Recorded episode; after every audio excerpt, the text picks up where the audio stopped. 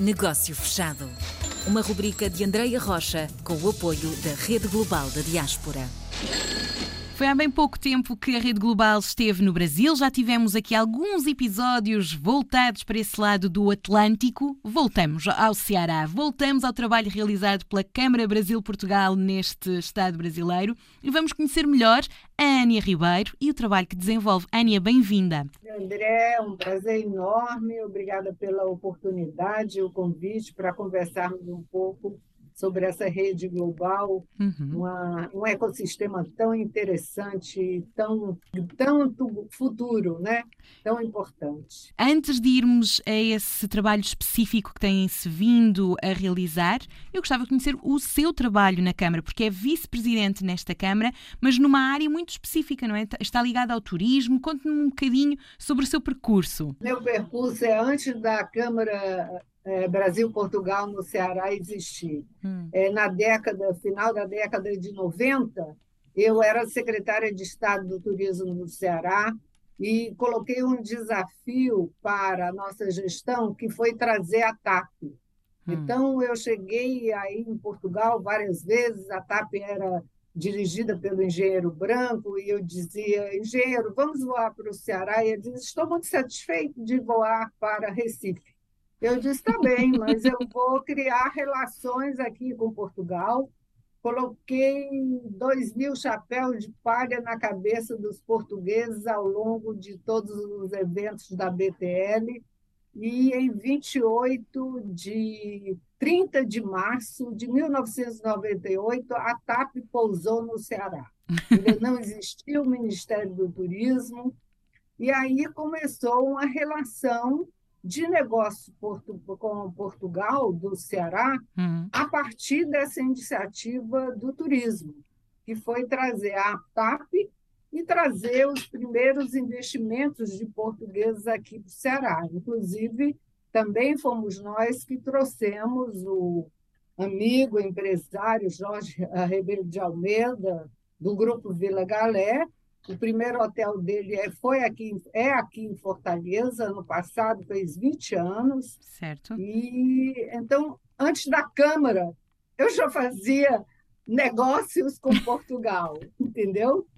E sempre depois que saí, continuei, depois que saí da gestão pública, à frente de associações de turismo, não só associações de turismo que concentrassem assim uma quantidade maior de entidades, mas também associações específicas, como é o caso de, do turismo rural.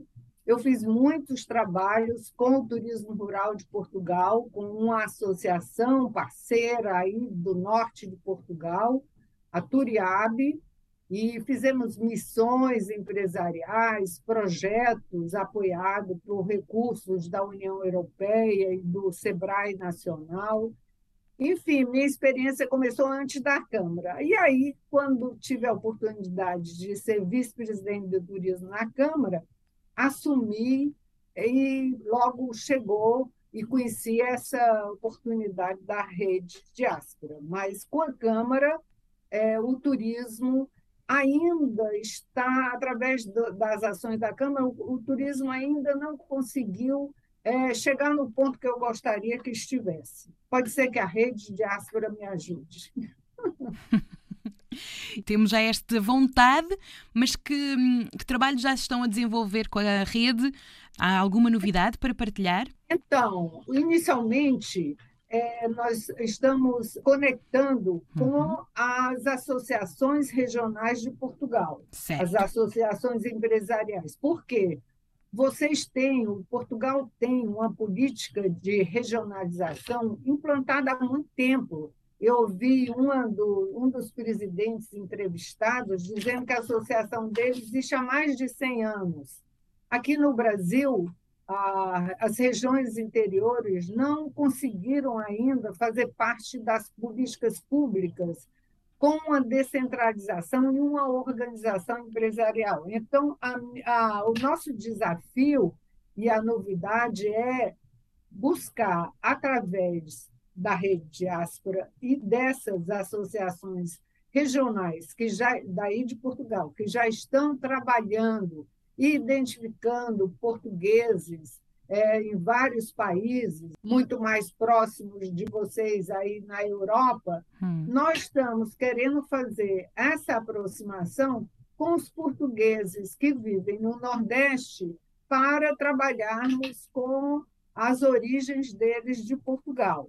O Nordeste são nove estados, o Ceará é um dos estados, representa 40 milhões de brasileiros, e foi por onde os portugueses também chegaram em grande e foram ocupação, ocupando vários estados, vários territórios no Nordeste. Então, a gente encontra português no Nordeste em todo o estado e em muitas cidades.